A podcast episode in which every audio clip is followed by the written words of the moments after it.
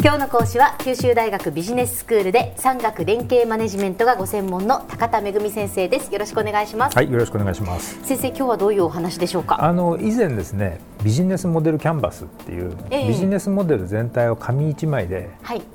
表現すると、で何が重要かっていうのを確認するっていうような、まあ、そういうツールがあるってことを紹介したんですけど、はい、これとても便利なんですよね、えー、ただこう9つボックスがあるって話をしましたけど、はい、その9つのボックスをうまく埋めてあのちゃんと説明できますねっていうことができたとしてもそれはあのいわゆる机上の空論に過ぎないわけですよね。でなのでこれ本当にお客さんっているんだっけ？とかそのお客さんに対してこの価値提案というバリュープロポジションっていうのがねちゃんと伝わるんだろうか？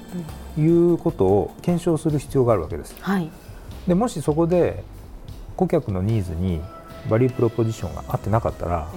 方向転換すると、はいはい、この方向転換のことをピボットっていうことも、あの以前お話しましたけど、うん、バスケットボールのねそうそうそう。用語です、ね、方向変えると、はい、でその方向転換も必要なんですけれども、はい、そういった仮説検証のプロセスをやっていくのがですね、実はなかなかできないですね。でちゃんと顧客のニーズに自分が考えたビジネスのアイデアがフィットしてるかどうかっていうのをちゃんと検証せずにですねある意味こう自分でずっと考えて自己暗示にかかってしまって、でいつの間にか絶対売れるんだって固く信じちゃってるわけですよね。でそのままその製品とかサービスを市場に出しちゃう。でそこで初めてお客さんが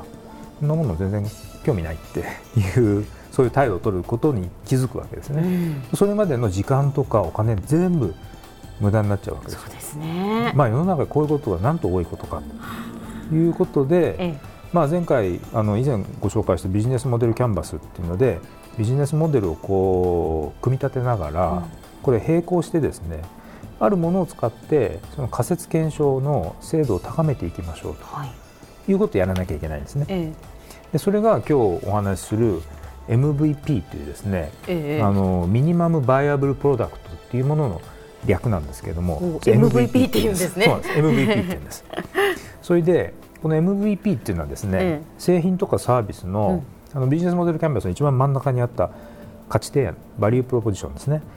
でこれをまあ体現していて、まあ、表現していてでそれを顧客に伝えるための、まあ、最も簡単でシンプルな、まあ、試作品というふうに捉えていただければいいんですね。はいはい、で例えばあの何でもいいんですけどじゃあ福岡で新しいエスニック料理のレストランね。何でもいいんですけど、まあ、とりあえずじゃあ珍しいということでアフガニスタン料理のレストランを開くというふうに仮定しましょう。うんでかつ自分がねよく旅行してすごく美味しいかったと、うん、なんかこう香辛料が効いてて、はいはい、これぞエスニックって感じだったと、うん、で大好きなんできっとこれ日本でも受けるに違いないと思って、うん、で福岡でそのレストラン開きたいって、えー、今思い始めた。としましょうと。で最初にじゃあこのレストラン開くために何をやるべきでしょうか？ということなんですよね。でこれはですねよく講義で学生にその皆さんどうですか？って質問すると、いやそういう料理を作れるじゃあシェフを探してきて雇うとか、それから店舗探すとか、あと事業計画を作って銀行に行くとか、まああのそれっぽい答えが出てくるわけですよ。でもどれも正解じゃないんですね。はい、で何が一番必要かっていうと自分が感動した料理がちゃんと日本でも作れてそれ日本人に他の人に食べさせて美味しいって思ってくれるかどうかなんですよね。それをそれをそれを最初に確認しなきゃいけない。それがないことには当然のこと当然のことなんですよね。ええ、でよくねあのレストラン開きましょうっていうと、はい、まあ看板メニュー何にするかっていうことは重要で、え、だけどそれ以外になんかお店のインテリアはこんな雰囲気にしようとか、うんうんうん、やっぱ中東でこんな感じでとか、ね、あるいはそのレストランの場所って、はい、エスニック料理だったらやっぱ大名じゃないとなみたいな こと確かに確かに。そういう話とか。どこに店舗を出したら売れるかとか、うん、そういうこと考えちゃいますね。そうなんですあとフェイスブックページ作って、えー、フェイスブックでどんなプロモーションしようかとか。であとエスニックの雑貨もレストランの中で一緒に売っちゃおうとか、はいはい。まあ、いろんな妄想がいっぱいどんどん浮かんでくるわけですよ。えーそれはあの自分のアイデアに恋している状態だから、うん、まあ、そういういろんなことアイデアがもう成功すると思ってますからね、ええ、それが。どんどんいろんなアイデアが湧き出してくるのは、え、まあ、妄想も含めてね、はい、まあ、それはあの普通のことなんですよ、ただ一番やんなきゃいけないのは何かっていうと看板料理ってなんだっけ、うん、でその一つか二つでちゃんとできるのか。でそれを現地の味を日本人に食べさせて、自分と同じようにこれはうまいと言ってくれるかどうかっていうのを検証さするのが一番まあ重要なんですよね。はい、でこれが MVP なんですよ。ですから実は MVP っていうのはお金をかけずに早く試してみてでそのバリュープロポジションっていうねその一番重要なビジネスモデルの重要なポイントをが本当に顧客のニーズに合ってるのかっていうのをあの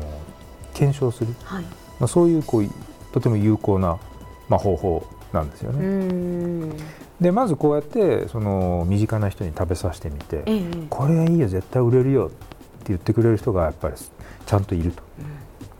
でそうすると今度どうするかっていうとあのじゃあ自分の知人とかじゃなくて、えー、見ず知らずの第三者の人がこれ食べて美味しいって言ってくれるかどうか、えー、それであのみんなあ結構これって珍しいし美味しいよねと言ってくれたら今度はその量がまともにこうある程度の量が作れるかどうか、うん、でもそうすると例えばまあいろいろこうショッピングモールだとかね、えー、ああいうところでとかオフィス街で売るようなランチ、はい、ワゴンに乗せて売るようなで1日50個とか100個とか、まあ、そういうレベルで作れるかどうかっていうのをこう作ってっていうまあ、そういうふうにして、ね、どんどん仮説をこうステージごとにこう変化させていく、はい、でもとにかく一番重要なのは MVP、うん、最小限何を検証しなきゃいけないかそれは検証できるものを、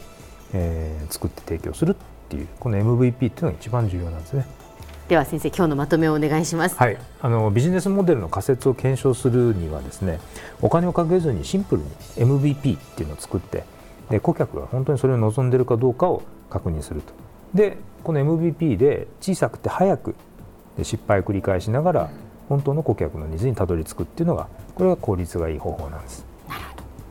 今日の講師は九州大学ビジネススクールで産学連携マネジメントがご専門の高田恵先生でした。どうもありがとうございました。はいありがとうございます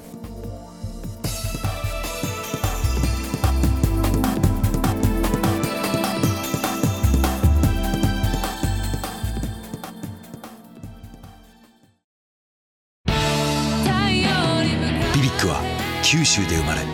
九州の人たちに光を届けています。九州のお客様が光り輝くように。それが QTnet の変わらない思いです。キラキラつながる「QTnet」